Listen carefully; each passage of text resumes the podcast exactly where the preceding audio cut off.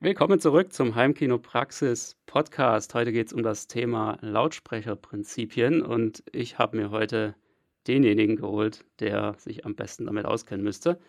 Mein Name ist Bert Kössler und mit mir dabei ist heute Nils Zitschke. Hallo. Ich glaube, wir kennen den Nils alle, also zumindest einige von uns. Der Nils ist äh, ja einmal dafür bekannt, dass er ein Heimkino gebaut hat, das sich absolut nicht verstecken muss vor irgendeinem anderen Kino. Wenn ich mich recht erinnere, ne? das Skyline 4. Jawohl, also ich habe ja ein Kino gebaut, äh, was relativ viele von euch kennen dürften. Und ähm, ja, mein Hauptjob ist unter anderem natürlich Lautsprecherentwicklung, was mich hier prädestinieren lässt, um so eine Aufnahme mit euch hier zu starten. Ja, absolut. Und ich glaube, da gehen wir jetzt auch direkt rein. Es geht los nach dem Intro.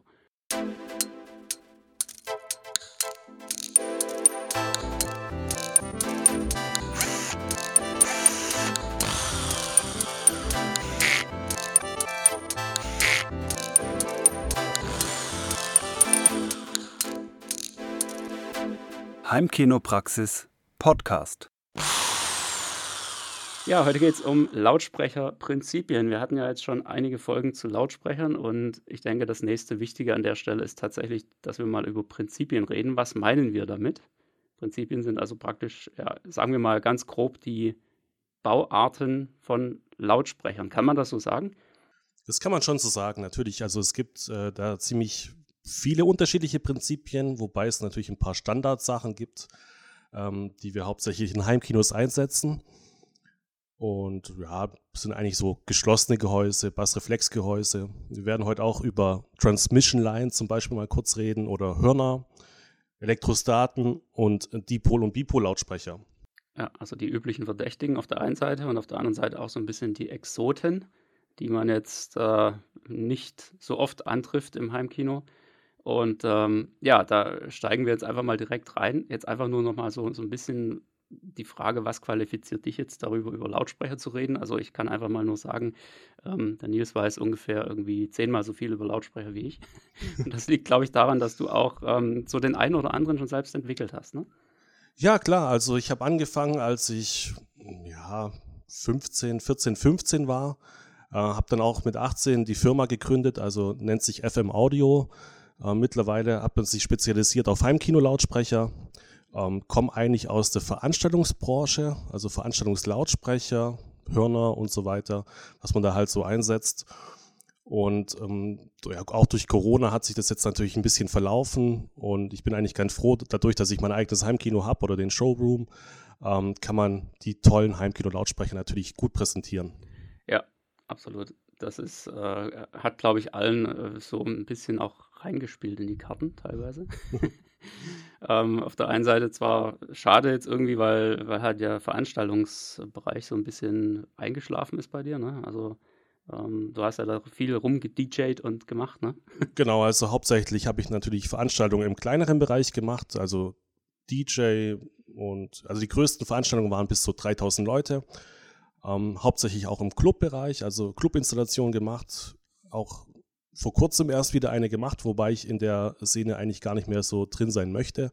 Ist ein bisschen so ein verrissenes Blatt, sage ich mal. Ähm, da läuft viel im Hintergrund ab mit Türstehern und so halbe Banditen und so weiter. Also was da geldmäßig äh, funktioniert und nicht funktioniert, ist natürlich auch mal ein bisschen schwierig. Ähm, und man hat halt auch nicht so die Nähe zum, zum Endkunden direkt, sage ich mal, wie es jetzt im Heimkinobereich ist. Da haben ja wirklich mit den Leuten vor Ort zu tun und auch mit Beratungen, akustische Planung und so weiter von, von Heimkinos. Das macht mir persönlich auch mehr Spaß, weil man bekommt halt mehr Feedback und auch mehr Wertschätzung teilweise. Ja, deswegen bin ich eigentlich ganz froh, dass sich das in die Richtung entwickelt hat. Ja, schauen wir mal, wo das noch hinläuft.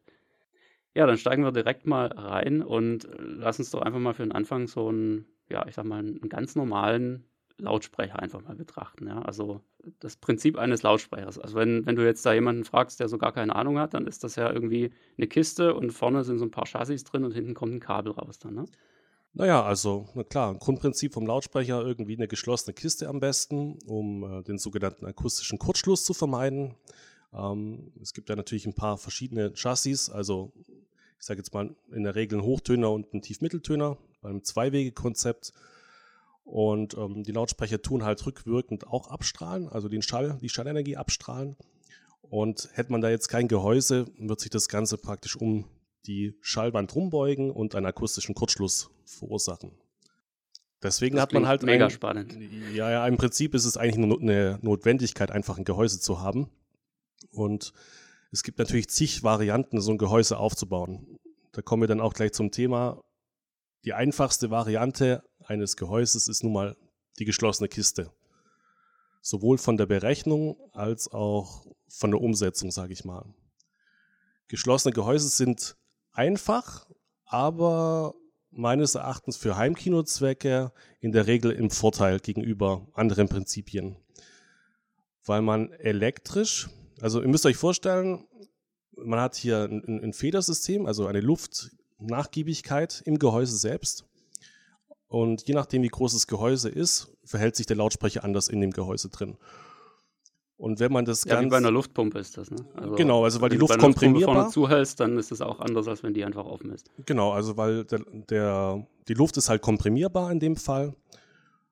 Und daraus resultiert dann halt ein anderes Messergebnis. Man kann den Lautsprecher anders abstimmen aufgrund der Größe.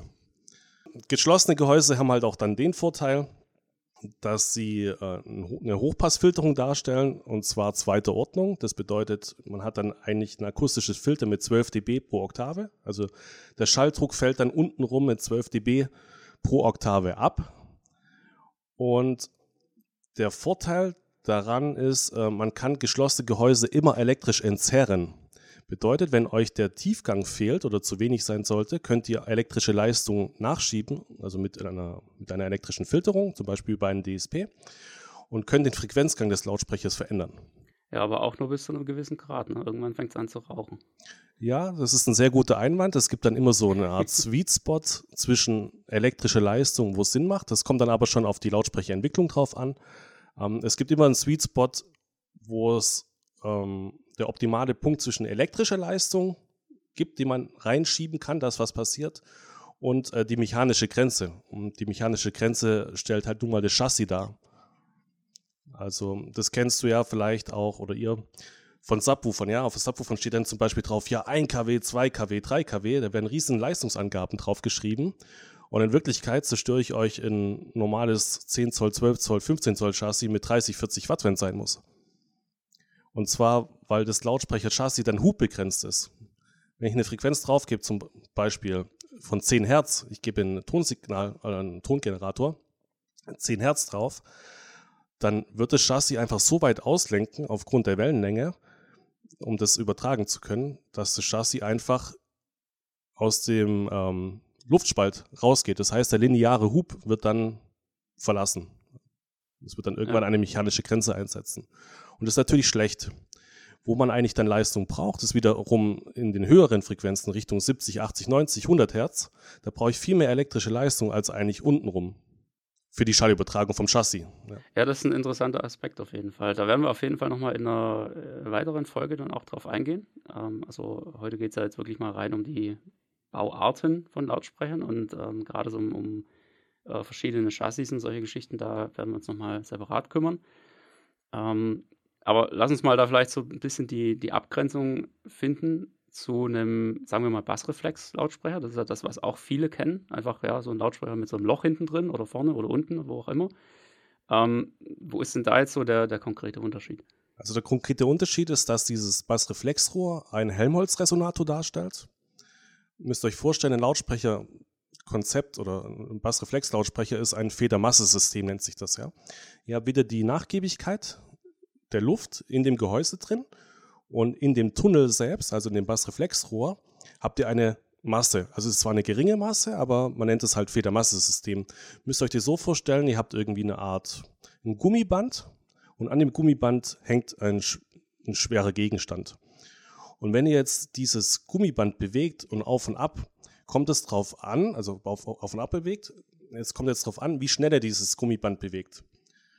Und ein Bassreflexgehäuse arbeitet obenrum ganz normal wie ein geschlossenes System. Dann kommt der Resonator, also dieser Helmholtz-Resonator. Dann gibt es eine gewisse Tuning-Frequenz, auf die das Rohr dann abgestimmt ist. Dann resoniert die Masse da drin. Und alles, was untenrum passiert, also unter diesem Bassreflexkanal, ähm, ist, ja, gibt es wiederum Auslöschungen, weil ihr müsst euch vorstellen, das Chassis macht dann extrem viel Hub, aber die Frequenz ist so tief, dass der Resonator nicht mehr anspringt und ähm, die akustische Leistung unterhalb dieser Abstimmfrequenz mit 24 dB pro Oktave abfällt. Es löscht sich dann wieder aus. Es kommt praktisch unterhalb dieser Tuningfrequenz zu einem akustischen Kurzschluss. Ja, und das hängt mit der Länge von dem Rohr zusammen, ne? Genau, also die Tuningfrequenz ist abhängig vom Durchmesser des Rohres und auch von der Länge. Es gibt da ein paar Vor- und Nachteile. Also ich sehe immer wieder, dass halt ähm, die Ports, also die, die, die, Tunnel oder die Rohre, muss ja nicht immer rund sein, ähm, relativ ja, klein vom Durchmesser her sind. Und das Problem, wenn die klein sind, hat man die Gefahr, dass es halt Strömungsgeräusche gibt. Wenn man diesen Tunnel jetzt aber größer macht, muss das Rohr ähm, grundsätzlich länger werden, um die gleiche tiefe Frequenz abzustrahlen. Also im Endeffekt ist es ja eigentlich eine, eine Mischung aus einmal der, der Fläche des Rohrs, also quasi der, der Fläche der Öffnung, Richtig. Ähm, dann wiederum der Länge und damit halt im Endeffekt das Volumen und was dann auch noch, also so, was ich noch so im, im Kopf habe, ich bin da jetzt kein Vollprofi drin, aber ähm, was dann auch noch drauf ankommt, ist, wie weit das Rohr aus dem Gehäuse raussteht, wenn ich es richtig weiß. Ne? Weil da gibt es auch nochmal so kleine ähm, ja, Effekte, die sich da, also wie sich das auswirkt. Ja. Man muss sich auch vorstellen, in dem Rohr selbst gibt es eine Phasenverschiebung um 180 Grad. Wenn man das nochmal aufs Gummiband betrachtet, ähm, mhm. stell dir vor, überhalb des Tunnels, also da, wo das Gehäuse noch als geschlossenes Gehäuse funktioniert, bewegt sich das Chassis schnell und ähm, der Tunnel reagiert da noch gar nicht drauf. Das heißt, stell dir vor, dein Handgelenk schwingt die ganze Zeit und das Gewicht unten bleibt still. So, das wäre jetzt das geschlossene Gehäuse in Bezug auf den Tunnel. Wenn der Tunnel wirkt, also die Tuningfrequenz oder das Konstrukt an sich, die Masse dann mitschwingt, ist es so, du bewegst deine Hand und das Gewicht kommt dir entgegen. Das heißt, das Gewicht ist praktisch um 180 Grad Phasen gedreht. Und alles unterhalb dieser Tuningfrequenz tut dein Chassis langsamer schwingen und das Gewicht folgt deiner Bewegung des Handgelenks. Also sie macht das Gleiche. Ja, ich finde das mit dem Gummiband ist eine, eine ganz gute Sache, weil das kann im Endeffekt auch jeder mal ausprobieren. Ja, sich einfach irgendwie so ein, so ein Gummi äh, im, in der Küche mal holen und äh, so ein kleines Gewicht dranhängen oder sowas. Und dann kann man ja relativ leicht ähm, probieren, wie sich das Ganze verhält, wenn man einmal dann mit der Hand quasi schnell auf und ab ähm, geht. Ja, dann, dann sollte normalerweise das äh, das Gewicht da bleiben, wo es ist und einfach nur das Gummiband sollte sich äh, lang und kurz ziehen. Wenn man das Ganze aber langsam macht, dann sollte es irgendwo so, ein, so, eine bestimmte Geschwindigkeit geben, wo im Endeffekt die Hand gar nicht mehr viel macht, aber dafür das Gewicht die ganze Zeit rauf und runter hüpft. Kann man so sagen, oder? Ja, das kann man so sagen. Und was jetzt noch wichtig ist, also aus Lautsprechersicht, dass bei der Tuningfrequenz das Chassis fast keinen Hub machen muss. Also das Chassis hat nur ganz geringe Auslenkungen, aber der Schalldruck steigt weil der Resonator den Schalldruck erzeugt. Ja, also kann man eigentlich sagen, dass Bassreflex sozusagen die Lösung ist, um mit relativ wenig elektrischem und mechanischem Aufwand relativ gut tiefe Frequenzen hinzukriegen. Genau, also der Tunnel tut halt selbst schon mal bis zu 6 dB den Schalldruck pushen. Ich höre auch immer wieder, ja, Bassreflex ist nur bei günstigen Lautsprechern im Einsatz. Das ist völliger Quatsch, ja. Das ist einfach ein Prinzip. Ja. Und auch gerade bei Veranstaltungslautsprechern, man nimmt diesen Schalldruckgewinn einfach, ja, man nimmt den mit, es ist, ist geschenkt. Um 6 dB mehr zu erzeugen im geschlossenen Gehäuse, bräuchte ich bei dieser Frequenz ähm, die vierfache Energie. Also ich müsste zum Beispiel eine zweite Kiste hinstellen, dass ich einmal 3 Dezibel durch, den, durch die elektrische Leistung mehr habe und nochmal 3 dB durch die Membranfläche. Dann komme ich auf 6 dB. Das heißt, ich, ich kann mir einfach einen Lautsprecher sparen bei dieser Frequenz sozusagen.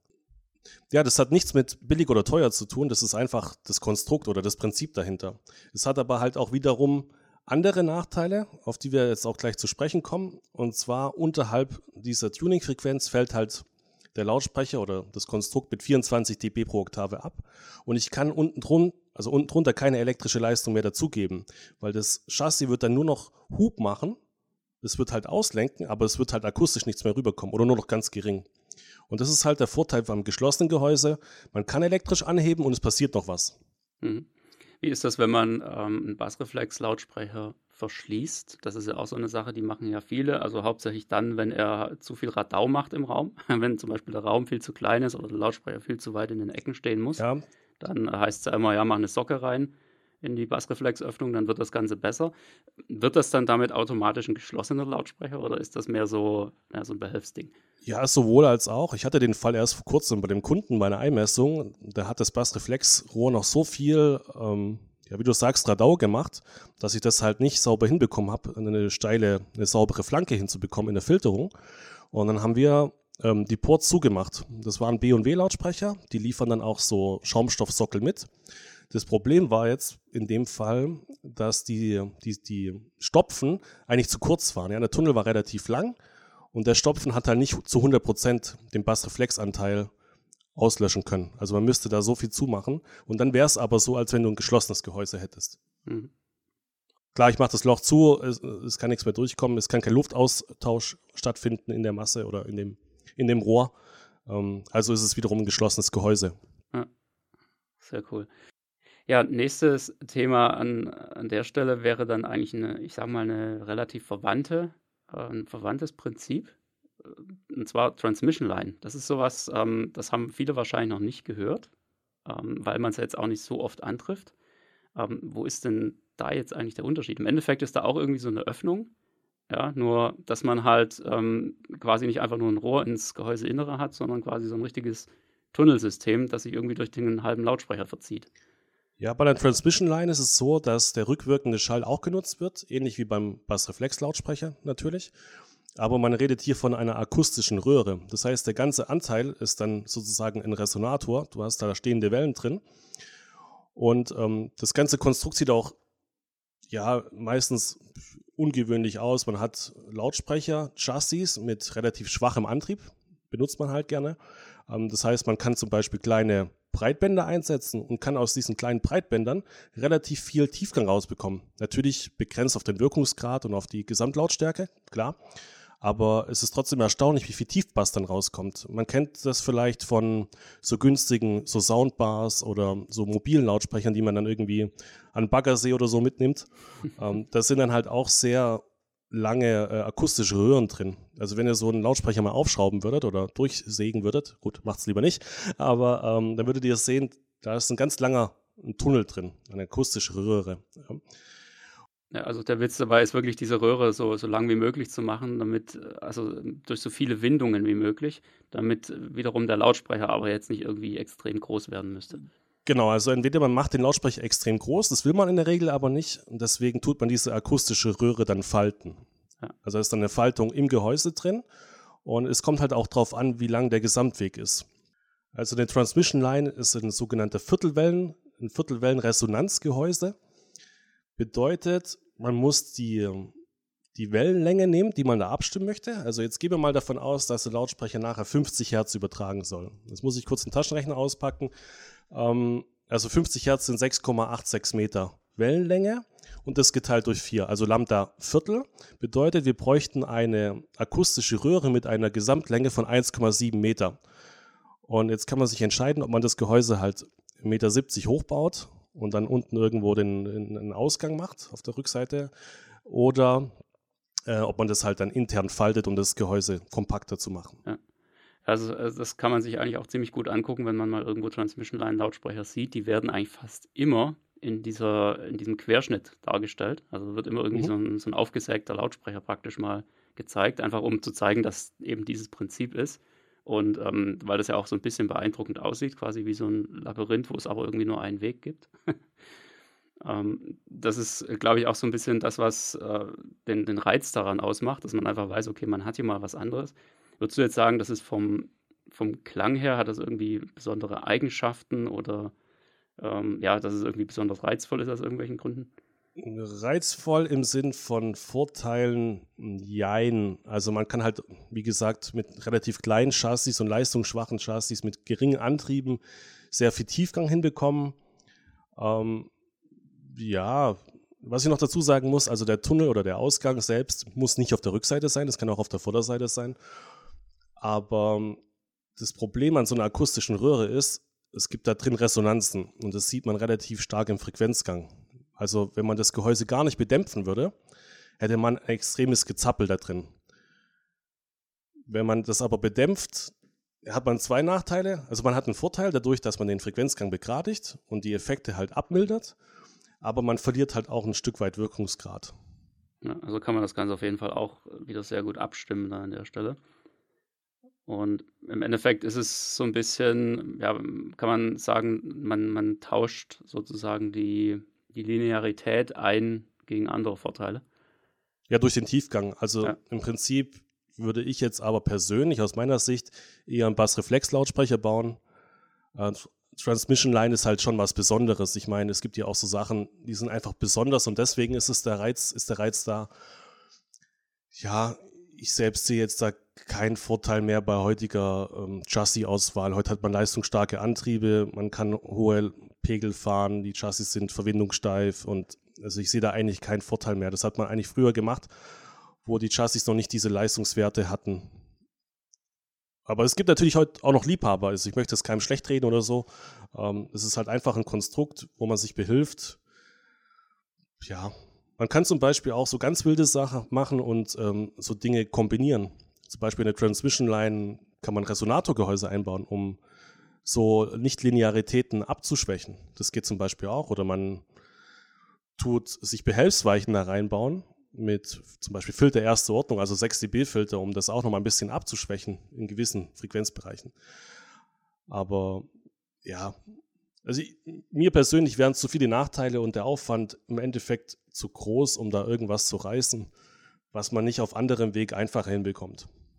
Ja, also gerade für den Selbstbau ist es natürlich ähm, eine extrem aufwendige Geschichte weil man es halt wirklich zum einen sehr genau berechnen muss und auf der anderen Seite ist es natürlich immer so ein bisschen die Herausforderung, okay, wie kriegt man das jetzt hin, den Tunnel da drin so zu verlegen sozusagen, ja, dass er äh, zum einen die richtige Länge am Ende hat und zum anderen auch das Ganze immer noch Platz findet da im, im Lautsprecher. Also es kommt auch nicht nur auf die Länge des, äh, der akustischen Röhre drauf an, sondern selbst wo das Chassis auch sitzt. Das ist auch noch relevant bei diesem Konstrukt. Und äh, um sowas überhaupt erstmal zu entwickeln, kommt man um Simulationsprogramme gar nicht drum rum. Also man muss messen können und man muss simulieren können. Das ist nicht einfach gebaut und dann passt das, das geht nicht. Ja, und dann natürlich der Wille zum Experimentieren, ne? wie so oft. Ja, klar. Also es hat natürlich dann auf der Seite wiederum seinen Reiz, da irgendwas zu bauen, was nachher funktionieren kann. Aber. Äh, ja, muss man halt wollen. Ne? Klar, im Heimkino gibt es da eigentlich keine Relevanz für dieses Konstrukt. Ja. Ja, nächster wichtiger Punkt und ich glaube auch äh, doch schon ein bisschen relevanter, auch wieder im Heimkino, ähm, sieht man dann doch öfter mal, sind Hörner. Richtig. Was kannst du uns zu Hörnern erzählen? Also, ja, Hörner im Heimkino haben eigentlich die Relevanz im Hoch- und Mittelton, wobei eher im Hochton sogar, ähm, dass man die einsetzt, um halt Wirkungsgrad zu gewinnen oder zu, zu verstärken, also Laut, Lautstärke zu verstärken. Entweder macht man das halt durch äh, Waveguides, also kurze Hörner oder längere Hörner, also auch mit klassischen Kalotten oder AMTs. Das ist nicht auf die Chassis-Art äh, begrenzt, aber in der Regel, wenn man jetzt aus dem PE-Bereich kommt wie ich, ähm, hat man dann Kompressionstreiber. Das heißt, durch einen Kompressionstreiber hat man halt schon mal wiederum, ja, man hat halt Vor- und Nachteile, ja, man hat halt höheren Wirkungsgrad, aber man hat halt auch mehr Nichtlinearitäten drin. Auch durch das Horn das kennt man ja vielleicht, wenn man schon mal ein Horn gehört hat, man hat halt teilweise so Verfälschungen drin im Klang. Das kann man konstruktiv schon ein Stück weit reduzieren, aber man hat immer mehr Nichtlinearitäten, wie jetzt bei einer klassischen Kalotte oder bei dem Bändchen oder wie auch immer. Ja, also ich kann das vielleicht auch gerade mal so, so ein bisschen aus eigener Hörerfahrung jetzt auch beschreiben, weil ich, ich habe jetzt halt einen, super Vergleich natürlich bei, bei dir speziell auch im Kino gehabt. Du hattest ja mit deinen ersten Lautsprechern, die du verbaut hattest, auch Hörner drin. Korrigiere mich, wenn ich da jetzt total falsch liege. Ja, also ich hatte ja. am Anfang ein AMT-System mit einem, ja, mit einem größeren Horn. Das war auch messtechnisch eigentlich einwandfrei, aber jeder Hornhals, und also es gibt praktisch den Hornhals und den Hornmund. Der Hornmund ist vorne, die Öffnung. Das ist praktisch die ähm, akustische Abstrahlfläche, die Strahlungsimpedanz, die dann an die Ankopplung der Luft ähm, wirkt. Also für die Luft ist praktisch die Horn Öffnung vorne, also das, was man sieht, ähm, die Lautsprechergröße. Und es gibt halt diesen Nachteil der sogenannten HOMs, der High Order Modes. Es gibt Reflexion in dem ganzen Hornhals drin.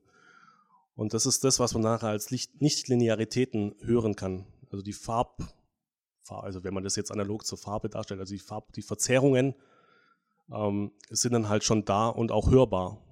Und vor allem, wenn es halt lauter wird, nochmal zusätzlich, ja. Aber das ist halt auch äh, im Endeffekt genau das, was, glaube ich, dann so ein bisschen den charakteristischen Klang ausmacht. Und, und das ist auch das, was ich jetzt meinte. Ich habe jetzt auf einmal, also zuerst die, die Hörner-Variante bei dir mal gehört und dann quasi im selben Raum bei, ja, ich sag mal, nicht allzu großen akustischen Veränderungen. Ähm, später auch nochmal deine, deine neueren Lautsprecher, wo jetzt eben keine Hörner mehr im Einsatz sind. Und ähm, das ist jetzt so eine, so eine persönliche Sache. Also mir persönlich gefiel es einfach ohne Hörner viel, viel besser. Ja, weil, also ich bin einfach vom, von meinem Hörempfinden her nicht so der Fan von Hörnern, ähm, weil sie halt sehr, ja, ich will mal fast sagen, penetrant sind. Also sie, sie kommen so ein bisschen laut und schreiend rüber, für meinen Geschmack. Gibt aber auch sehr, sehr viele Leute, denen das einfach mega gefällt, die das einfach äh, so richtig mögen. Ja, da gibt es ja so die ganzen, ähm, ich sag mal, die, die Klipsch-Anhänger, die wissen genau, was, äh, was gemeint ist, weil, weil Klipsch macht da ja auch ähm, praktisch mit, mit Hörnern eigentlich so ziemlich alles gefühlt. Und ähm, da gibt es halt einfach so, so richtige Fanbase, kann man sagen, dahinter. Ne? Ja, auch zu Recht. Ich muss dich jetzt sogar äh, zum Teil korrigieren, weil das Topmodell, was jetzt vorne drin ist, hat tatsächlich im Hochton noch ein Horn drin. Ah, okay. es ist viel hö höher angekoppelt. Das heißt, der wichtige Übertragungsbereich im Mittelton ist nicht auf Hornbasis und der war vorher eben ungefähr bei 1,4 Kilohertz getrennt. Und gerade der Bereich, wo fürs Gehör interessant ist, ich sag mal zwischen 1, 2 und 4, 5 Kilohertz, ähm, wo du empfindlich bist auf Nichtlinearitäten, ist bei dem Horn viel stärker gewesen, als es jetzt ist. Ja, dann war es wahrscheinlich genau das. Man kann aber jetzt, also es sind ja unterschiedliche Konstrukte, man kann jetzt nicht sagen, Modell A oder Modell B ist schlechter oder besser. Man muss sich das Gesamtkonzept angucken und das ist ja auch das immer, was wir predigen, ja. Also wir verkaufen ja Lautsprecher, also die Top-Modelle, immer nur mit einer akustischen Planung, weil wir haben ein Konzept dahinter, wie das nachher auszusehen hat oder wie es nachher klingen soll. Und es geht halt unter gewissen akustischen Umständen nicht. Und bei Hörnern kann es halt gewünscht sein, dass man eben Hörner nimmt, um den Raum ein Stück weit auszublenden, dass man eine höhere Bündel Bündelung hat, sowohl vertikal als auch horizontal. Man regt den Raum nicht so an und muss dann auch nicht so viele raumakustische Maßnahmen treffen, wie jetzt ein Lautsprecher, der sehr breit abstrahlt. Ja, also ähnlich wie bei einer Dapolito-Einordnung zum Beispiel bei normalen Chassis. Ja. Wo man einfach die, die, das vertikale Abstrahlverhalten ein bisschen einschränkt, damit man weniger Decken- und Bodenreflexionen bekommt und dafür aber mehr in die Breite geht, um halt möglichst viele Sitzplätze abzudecken. Genau. Und das Prinzip geht ja vertikal und auch horizontal, je nachdem, was man erreichen möchte. Genau, wobei jetzt im, ja, ich sag mal, im Wohnraum ist es ja eher schon immer die Variante, dass man eher breit abstrahlen will und nicht so hoch. Ja, ja, also breit ist immer grundsätzlich meines Erachtens gut. Auch gerade wenn du mehrere Sitzplätze beschallen möchtest, ist eine breite Abstrahlung eigentlich Pflicht.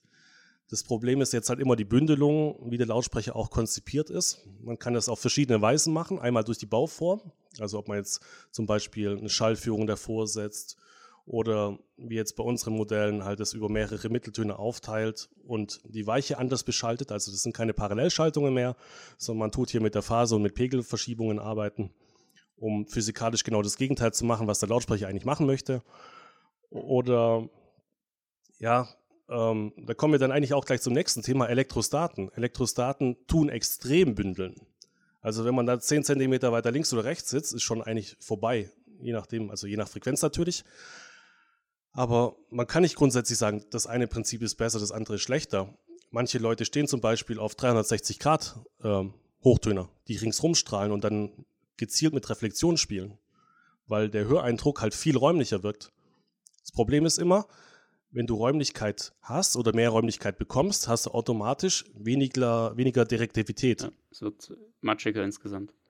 Ja, du hast halt mehr Höreindruck, mehr Raumeinfluss, mehr, mehr Raumeindruck. Und das ist halt die Frage, ob man das möchte oder nicht.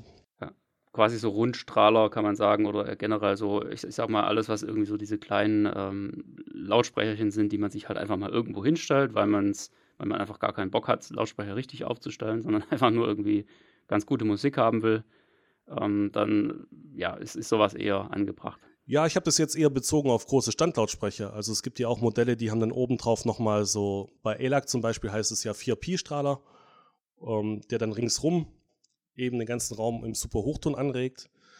Ja, ob man das will oder nicht, das hat halt auch was mit Vorlieben zu tun. Und ich sag mal, ich habe das letztens auch angesprochen mit der Musikrichtungen.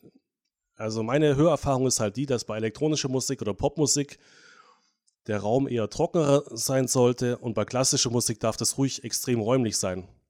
Ja, wie so ein Konzertsaal eben. Ja. Genau, da wird ja auch alles angeregt und alles reflektiert, dass du komplett eingehüllt bist. Und dann kann es natürlich schon zuträglich sein für den Höreindruck. Ja. Deswegen, man kann nicht sagen, das ist komplett schlecht. Es ist vielleicht im Heimkino nicht gut, aber für klassische Musik im Wohnzimmer optimal. Ja, sehr gut. Das heißt, man kann aber eigentlich sagen, ähm, Hörner sind auf jeden Fall, ich sag mal, ein, ja, eine Sache, die man mal gehört haben sollte, bevor man sich dafür entscheidet. Also nicht einfach blind irgendwelche Hornlautsprecher kaufen, weil sie mega schick aussehen oder so, sondern man sollte es mal gehört haben, ob es einem überhaupt liegt. Ja, wichtig ist, und das predige ich ja schon seit Jahren, und das werde ich auch noch hunderttausend Mal in irgendwelche Facebook-Gruppen reinschreiben, es bringt nichts, irgendwelche Subwoofer oder Lautsprecher wo anzuhören und dann darauf Rückschlüsse zu geben oder sich die Meinung zu bilden, der Lautsprecher klingt dann bei mir auch gut. Das ist halt nicht so. Also gerade bei Subwoofern, ja, da wird der Raum angeregt und nicht der Subwoofer alleine. Man hört den Raum und nicht den Subwoofer. Wir, wir, wir reden hier von einem modalen Feld und wir hören das modale Feld. Und jetzt stelle ich mir Modell A, was ich im Raum A gehört habe, im äh, Raum B hin und es klingt komplett anders. Und so ist es halt beim Lautsprecher auch. Wobei beim Lautsprecher kann man Tendenzen schon raushören, das geht schon. Aber man, man sollte es immer in seinem Zimmer vergleichen, wenn möglich. Ja, sofern das auch schon akustisch so vorbereitet ist, wie es dann auch langfristig sein wird. Das ist ja nochmal das, das andere Thema. Bringt jetzt ja, auch nichts, das sich zu Hause anzuhören in seinem halligen Wohnzimmer und nachher kommt das Ding aber ins akustisch optimierte Heimkino. Dann ist es genauso für die Katz. Richtig.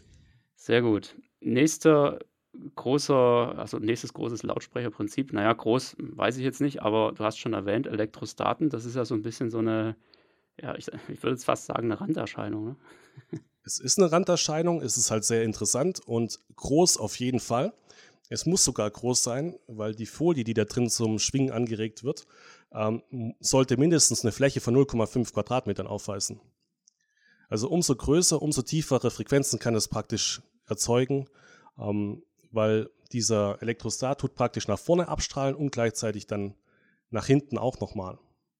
Müsst ihr euch vorstellen, also das ist so aufgebaut, dass ihr zwei Lochbleche habt oder zwei so Schlitzbleche, dann habt ihr einen Isolator und in der Mitte ist das eigentliche Membran. Es ist aber anders aufgebaut wie normaler elektrodynamischer Lautsprecher, denn man legt an, diese, an dieses Membran selbst eine Spannung an und die ist Hochvolt. Das ist Hochvolt, ähm, mindestens mal 1000 Volt bis teilweise habe ich schon gesehen 5000 Volt.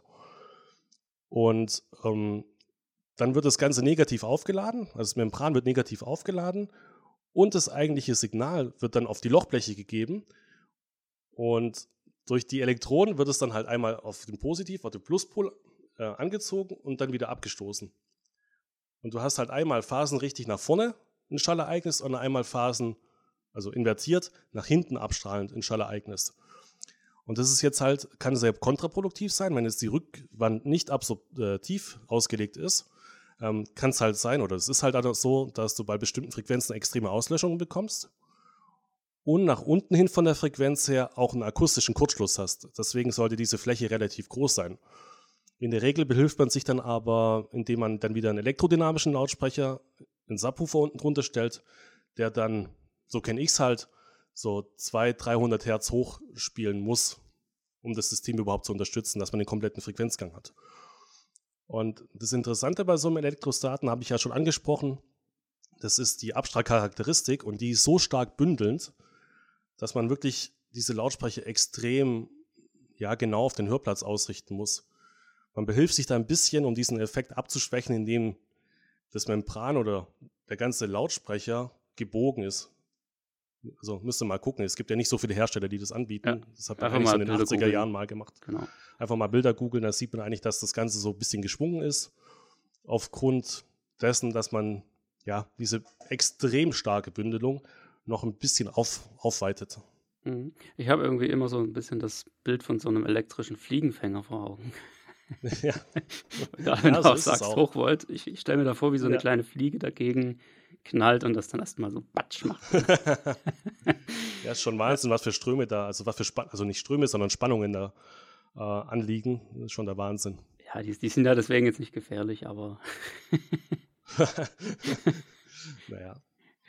Ja, aber es ist letztendlich eine Sache, die im im Heimkino jetzt nicht wirklich eine Relevanz hat, weil es einfach vom also generell von dem ganzen Abstrahlverhalten her und von den Möglichkeiten her einfach ein bisschen anders ist. Das ist eher so eine so 'ne Hi-Fi-Sache, würde ich mal sagen. Ja, Also, auf jeden auch Fall. wieder so ein Liebhaber ähm, Prinzip sozusagen, wo man einfach, ähm, ja, was Spezielles einfach dastehen hat, wo auch Sound rauskommt, der auch richtig gut sein kann, aber eben ja, es es ist einfach für gewöhnliche Anwendungsfälle, wie wir sie jetzt hier üblicherweise haben im Heimkinobereich, ähm, nicht so wirklich interessant. Ja, ist ja auch aufwendig. Also musst dir vorstellen, du brauchst da schon eine Trafostation davor. Also die Spannungsquelle muss ja schon mal dann ähm, vor dem Lautsprecher geschalten werden. Natürlich, das ist einheitlich, sage ich mal. Also wenn der Lautsprecher ausgeliefert wird, ist es natürlich dabei. Aber ja, es es ist halt schon mal aufwendiger, finde ich. Ich weiß nicht. Es ist halt ein HiFi-Ding und im Heimkino hat es meines Erachtens nicht zu suchen. Ja, ist auch ein bisschen pegelbegrenzt, sage Ja. ich mal. Sehr gut. Ja, dann haben wir für heute ein letztes, oder eigentlich sind es fast schon zwei Prinzipien, ein letztes Prinzip, ähm, das dann doch häufiger mal auftritt, und zwar vor allem im, im Wohnzimmer. Und ich glaube, da werden jetzt ganz viele zuhören, weil das alte Problem, ja, Dipol bzw. Bipol-Lautsprecher. Und ich glaube, da, da müssen wir als allererstes mal reingehen. Und ähm, bei mir ist es nämlich immer so, ich muss immer erst mal kurz überlegen, Moment mal, wie herum war denn das jetzt nochmal? Ja, ähm, damit es einfach mal wieder jeder gehört hat, ja, also Dipole. Abstrahlverhalten, sagen wir mal im Idealfall, diese, diese 180 Grad versetzt, also sprich einer nach vorne, einer nach hinten, beziehungsweise eigentlich einer nach links, einer nach rechts. Und bei Dipolen ist es dann eben so, dass eine Seite quasi phasenversetzt arbeitet. Ja, korrigiere mich, wenn ich jetzt total falsch liege, aber ich kann es mir mittlerweile merken. Das heißt, wenn die Membran auf der Vorderseite nach außen gedrückt wird, wird die auf der Rückseite nach innen gezogen. So ist es. Also diese Lautsprecher, die sehen ja normalerweise auch schon mal anders aus, wie jetzt zum Beispiel ein Direktstrahler, wo einen der Hochtöner und der Mitteltöner in der Regel anguckt. Ähm, die Hochtöner, es sind ja mindestens zwei. Es gibt auch Lautsprecher, wo dann ähm, Mitteltöner links und rechts sind, aber jetzt gehen wir mal nur von den Hochtönern aus. Die sind 180 Grad Phasen gedreht. Und warum macht man sowas? Es ist halt interessant, weil im Wohnzimmer gibt es ja immer so ein paar bauliche Beschränkungen. In der Regel sind halt die Sofas dann doch relativ ja, nah zur Rückwand aufgebaut. Ich habe selber das Problem, habe da zurückgebaut von 7.1 auf 5.1. Ich müsste eigentlich auch so einen Dipol- oder Bipol-Lautsprecher aufbauen, um ja maximale Räumlichkeit zu erzielen. Also es ist eigentlich immer dazu da, bei Dipol-Lautsprechern mit Reflexion zu arbeiten von der Seitenwand und eine Klangwolke zu erzielen oder zu erreichen, um die maximale Einhüllung ja, wiederzugeben. Nachteilig ist halt, die, wenn man die jetzt. veralbern unser Gehör. Ja, die veralbern unser Gehör. Man kann nicht genau lokalisieren, wo der Schall herkommt.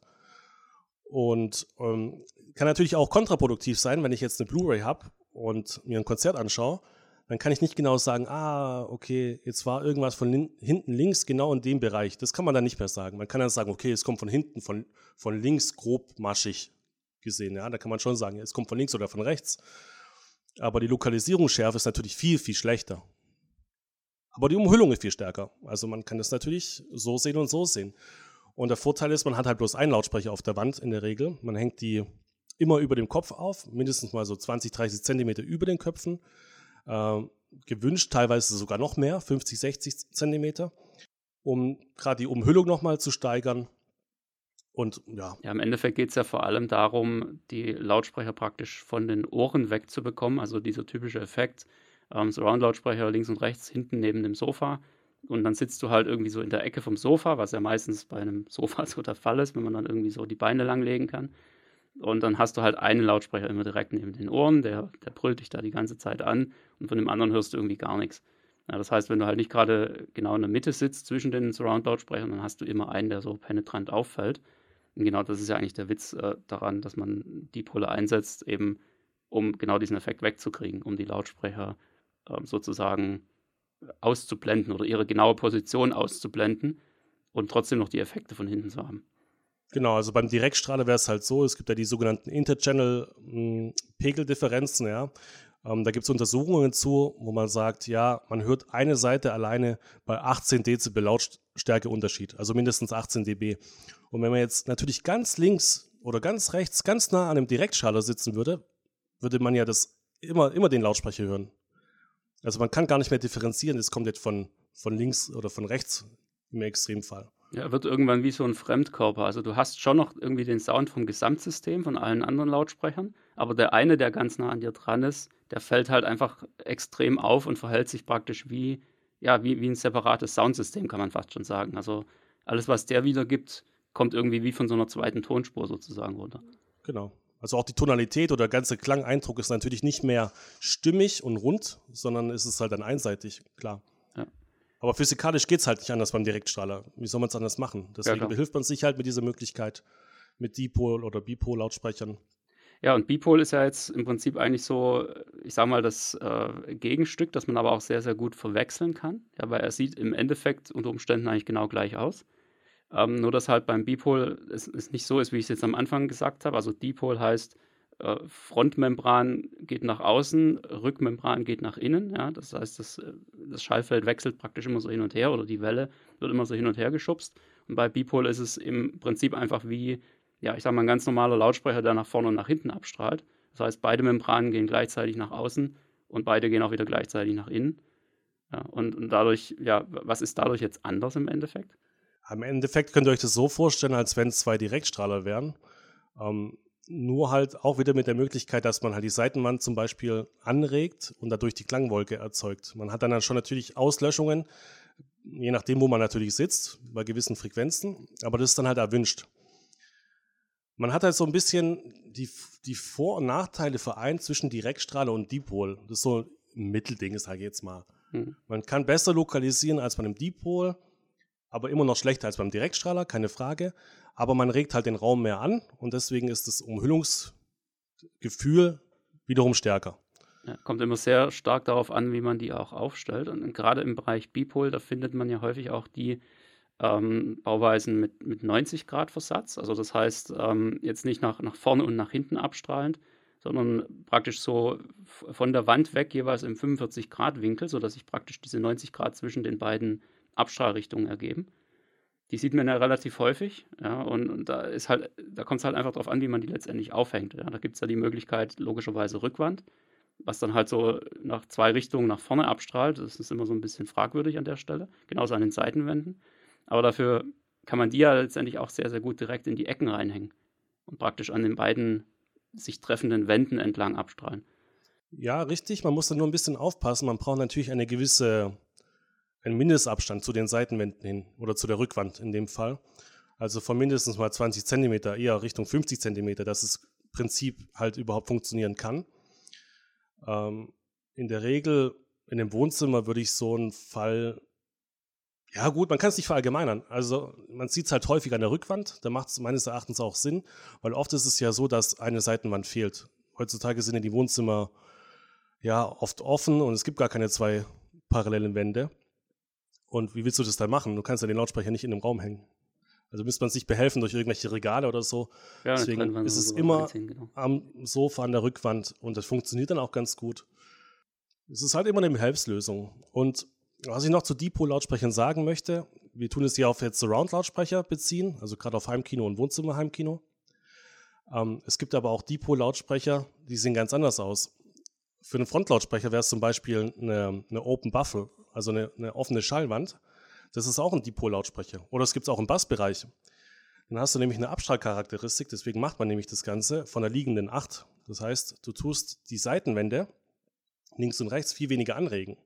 Also das, was ein Diapolito-System oben und unten vermindert, macht dieser Dipol-Lautsprecher links und rechts. Es kommt praktisch vorne eine Schallkeule raus und auf der Rückseite auch nochmal eine Schallkeule. Reden wir da konkret wirklich von Dipol oder von Bipol? Ja, das, nee, das nennt sich auch Dipol-Lautsprecher. Oh, okay, also das heißt auch äh, phasenversetzte Abstrahlung. Ja, genau. Also hast du immer den rückwirkenden Schall und den nach vorne gerichteten Schall. Und gerade durch dieses Prinzip, du hast praktisch diese, diese Wand, diese Schallwand, das ist ja im Prinzip nur ein Brett. Und dann gibt es seitlich den Punkt, wo sich beide Schallwellen wieder treffen, Phasen versetzen und sich auslöschen. Und du hast halt einmal die Schallkeule, die nach hinten abstrahlt und die Schallkeule, die nach vorne abstrahlt. Ja. das, das ist auch nicht so typisches und alltägliches, aber es kann natürlich helfen, in einem nicht optimierten Wohnzimmer so Seitenwandeffekte wegzukriegen. Okay, warum nicht? Hat halt den Nachteil, das Ding macht keinen Bass. Oder ganz schlecht, ja. Es ist halt begrenzt. Weil irgendwann hast du natürlich wieder den akustischen Kurzschluss. Das ist natürlich begrenzt auf deine, auf deine Schallwand. Umso größer die Schallwand, umso später tut es natürlich ums Gehäuse rumbeugen. Ja, kommt immer auf den Frequenzbereich letztendlich drauf an, wo das ganze Ding dann wirkt, äh, wo das Prinzip jeweils am besten wirkt. Und ich denke, das ist auch ähm, so ein bisschen das, das kann man jetzt abschließend, denke ich, so festhalten. Ähm, es kommt immer ein bisschen drauf an. Ja, also äh, es ist jetzt nicht irgendwie, dass ein Lautsprecherprinzip besser ist als das andere, sondern jedes hat einfach so seine, ja, seinen speziellen Einsatzzweck oder seinen, ja, seinen Einsatzbereich, wo es am besten wirkt. Und genau dafür sollte man es logischerweise auch einsetzen. Man muss dann aber eben auch einfach das Ganze drumherum mit berücksichtigen. Das heißt, es macht jetzt keinen Sinn, ähm, einfach auf Teufel komm raus einen Dipol zu verwenden, obwohl man die, die Anforderungen oder die, die Bedingungen dafür überhaupt nicht erfüllt, wie zum Beispiel, dass man so nah an der Rückwand sitzt und das überhaupt machen muss. Ja? Also letztendlich sind Direktstrahler zum Beispiel immer noch die, die beste Lösung für einen Heimkinobereich. Immer unter der Voraussetzung, dass man auch ein bisschen Abstand zu denen einhalten kann, dass man einigermaßen perfekt sitzt und, und nicht irgendwie so komplett an die Rückwand geklatscht ist. Richtig, also ich sehe eigentlich bei so Dipol- und Bipol-Lautsprechern den Einsatzzweck in dem Wohnzimmer vordergründig. Man kann es natürlich auch in einem extra Heimkinoraum einsetzen, so ist es ja nicht. Aber da muss man halt bedenken, dass man absorptives Material dann nicht an der Seiten- oder Rückwand einsetzen sollte, weil dann hast du natürlich die Reflexion viel, viel schwächer ausgeprägt und den Umhüllungseindruck ja viel, viel schwächer. Ja. Und in Direktstrahler ist immer ein Vorteil, wenn es um Lokalisation geht. Das, das meine ich, dass praktisch der, der Raum am Ende nicht gegen das Lautsprecherprinzip arbeiten darf. Das ist denke genau. so die, die entscheidende Aussage und, und auch so ein bisschen das Fazit jetzt aus dieser Episode hier. Ähm, es muss halt einfach am Ende immer zusammenpassen und, und man sollte jetzt nicht irgendwie Dinge einsetzen, die nicht miteinander können. Ja? Das heißt jetzt in erster Linie natürlich erstmal verschiedene Lautsprecherprinzipien komplett gemischt im Raum. Also kann man gewissermaßen schon machen. Ja, die Pole werden ja auch logischerweise immer reingemixt ins System. Aber ähm, ich würde jetzt nicht irgendwie anfangen, hier ne, mir Elektrostaten hinzustellen und die anderen Lautsprecher dann irgendwie, ja, naja, gut. Äh, ich würde mal sagen, da hat man meistens dann sowieso nur Stereo im Sinn, ne? wenn mit sowas kommt. Aber äh, beispielsweise jetzt Hörner an der Front und alle anderen äh, in Anführungszeichen normal, äh, macht wahrscheinlich auch nicht so viel Sinn. Oder wie siehst du das? Kann man so auch nicht genau sagen. Also man muss sich immer überlegen, was will ich damit erreichen. Und da appelliere ich an, an euch jetzt auch ein bisschen. Ihr müsst euch ein Grundkonzept überlegen. Was wollt ihr? Ein Horn vorne kann funktionieren, auch gemischt mit, mit, mit Kalotten, die breit abstrahlen. Ist kein Thema. Die Frage ist, was will ich machen? Wie will ich den Raum auslegen? Für was ist der Raum gedacht? Ist er nur für Heimkino? Ist es ein Musikzimmer? Ist es ein Mischzimmer? Ist es ein Mischkino sogar vielleicht? Ja? Äh, man, man kann es nicht verallgemeinern. Was man auch nicht sagen kann, also das höre ich ja auch mal wieder. Ah, Bassreflex im Heimkino, ich weiß nicht, ob ich das einsetzen soll. Geschlossen ist doch immer besser. Ja, wieso? Es gibt ja Leute, die setzen einen Subwoofer ein. Warum soll man denen, denen das verwehren, den einsetzen zu dürfen? Nur, dass er dann nicht 20 Hertz runterkommt zum Beispiel. Und selbst das ist nicht ausgeschlossen, ja. Ich kann den Bassreflexabruf auch so abstimmen, dass der bis 15 Hertz ähm, runtergeht oder die Tuningfrequenz dort hat. Geht auch. Warum soll man das nicht machen? Es ist halt anders. Es ist einfach anders. Ja, wir reden hier nicht über besser und schlechter, sondern einfach immer über anders. Schönes Schlusswort. Ja, ja also besser im Sinn von besser wäre wirklich mehrere Schallquellen einzusetzen im Bassbereich, um den Raum gleichmäßiger anzuregen. Und das kann man sowohl mit geschlossenen Gehäusen als auch mit Bassreflex als auch mit Hörnern. Das ist eine Grundsatzgeschichte. Es hat nichts mit dem Prinzip zu tun. Es geht mit allen Konstruktionen. Also umso mehr einzelne Schallquellen, die den Bass erzeugen, umso besser ist halt einfach die Raumanregung. Ist physikalisch einfach, es ist einfach so, muss man als gegeben hinnehmen. Ja, richtig. Und ich denke, das ist auch so, so ein bisschen die, die Sache, wo viele Leute einfach so ihre Zweifel haben, ihre Probleme haben. Also auf der einen Seite natürlich, klar, es gibt einfach viele, die sagen, ich brauche halt ein paar Lautsprecher, zack, stellt man sich die hin und dann ist man damit zufrieden.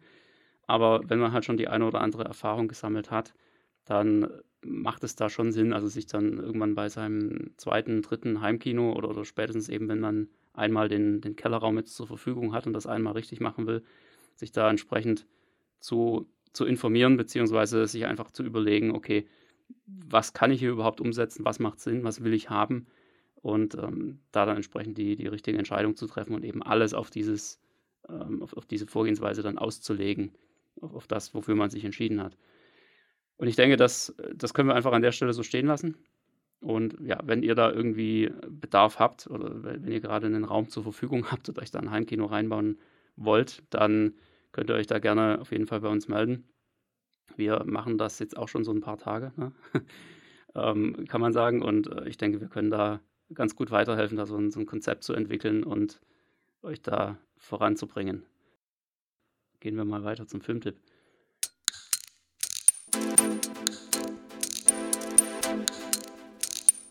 Der Heimkinopraxis Filmtipp. Ja, und da du heute zum ersten Mal dabei bist, ähm, bist du derjenige, der die Ehre hat, den heutigen Filmtipp zu geben. Naja, ich habe jetzt nichts Extravagantes ausgesucht. Ähm, als Filmtipp hätte ich jetzt The Greatest Showman von 2017 mit Hugh Jackman in der Hauptrolle. Finde ich ganz gut von der Tonspur her, wo es auch sehr dynamisch zugeht, auch in der Bass-Eröffnungsszene.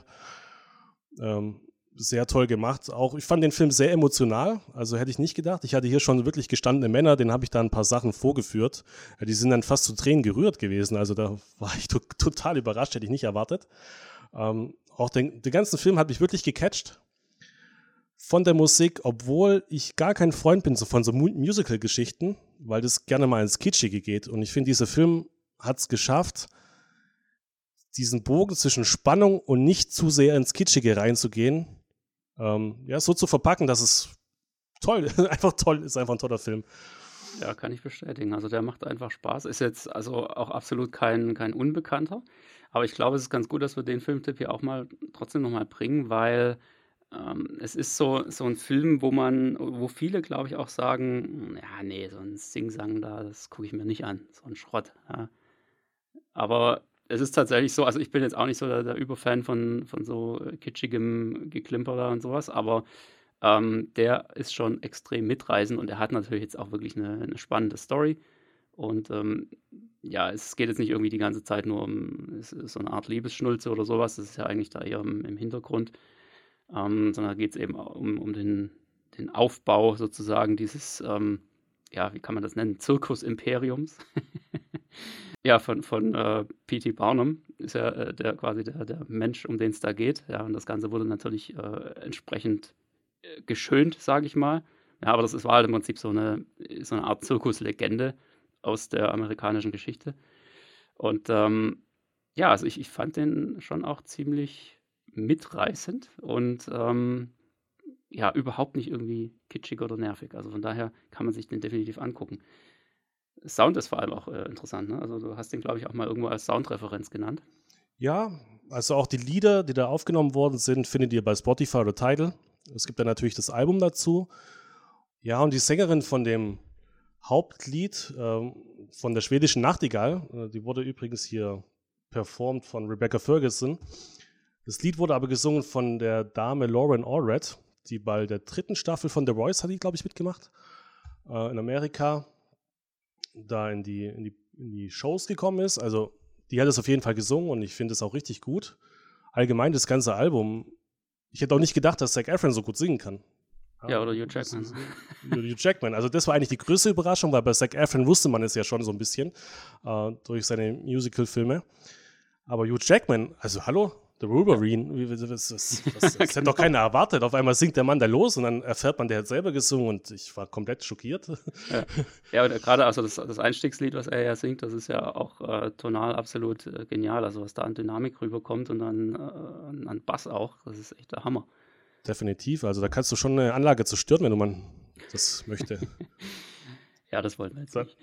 Nee, aber dann so als Parallele vielleicht noch, hier wäre Burlesque mit Christina Aguilera und Cher. Mhm. Da geht es ja auch so in die Richtung Musical, Verfilmung und von der Dynamik und von der Auflösung her ist dann das Schlusslied, auch von der Performance der Ladies natürlich, äh, wirklich Weltklasse. Also die zwei Filme in Kombination kann man sich gut an, antun. Für einen Soundcheck. Auf jeden Fall mache ich halt auch gerne, wenn Leute hier sind. Ja, sehr gut. Prima, dann danke für diesen Tipp an dieser Stelle.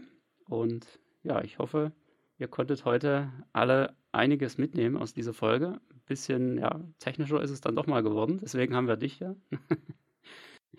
Und dann hören wir uns äh, sehr wahrscheinlich in einer der nächsten Folgen nochmal wieder. Das heißt, wir wollen dich hier mindestens nochmal reinholen, wenn es dann auch nochmal um ein weiteres Lautsprecherthema geht. Schauen wir mal, vielleicht machst du das dann mit dem Florian zusammen. Dann haben wir hier jede Kombination irgendwie mal drin gehabt im Podcast. Ja, jetzt warte erst mal ab, wie die Resonanzen so sind. Also wenn ihr natürlich Fragen habt, dürft ihr mich gerne auch mal anschreiben oder direkt kontaktieren, kein Problem. Ähm, auf jeden Fall, falls ich mit dem Florian nochmal so eine Folge mache, demnächst, dann werde ich mit dem Thema, was du mir auferlegt hast, auf jeden Fall einen Shitstorm auslösen. Da bin ich mir sicher. Das wird so, ähm, ja, die Befangenheit von den Leuten irgendwie auslösen. Uh. Weil dann okay. werden erstmal alle Lautsprecherwahrheiten und, und so Mythen dermaßen aufgedeckt, dass sich da einige Leute ein bisschen, ja, danach Gedanken machen werden.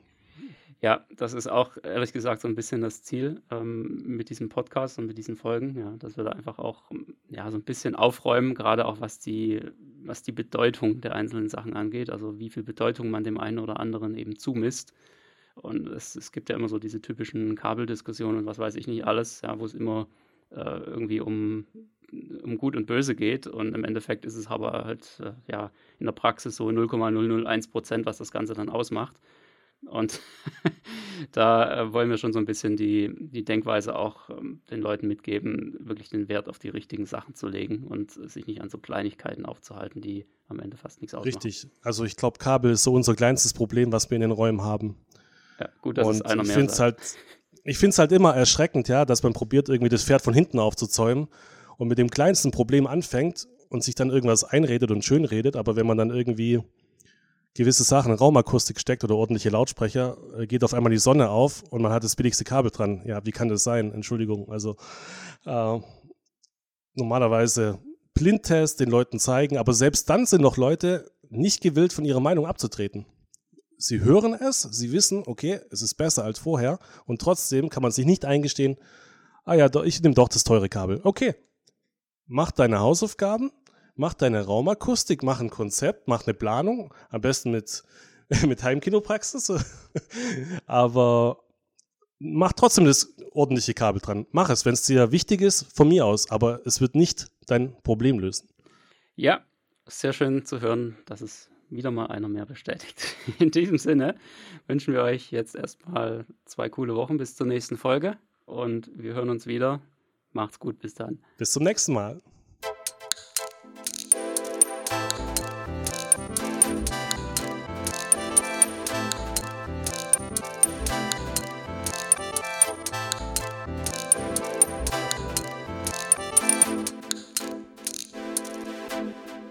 Der Heimkinopraxis Podcast, präsentiert von www.heimkino-praxis.de, der Seite rund ums Heimkino.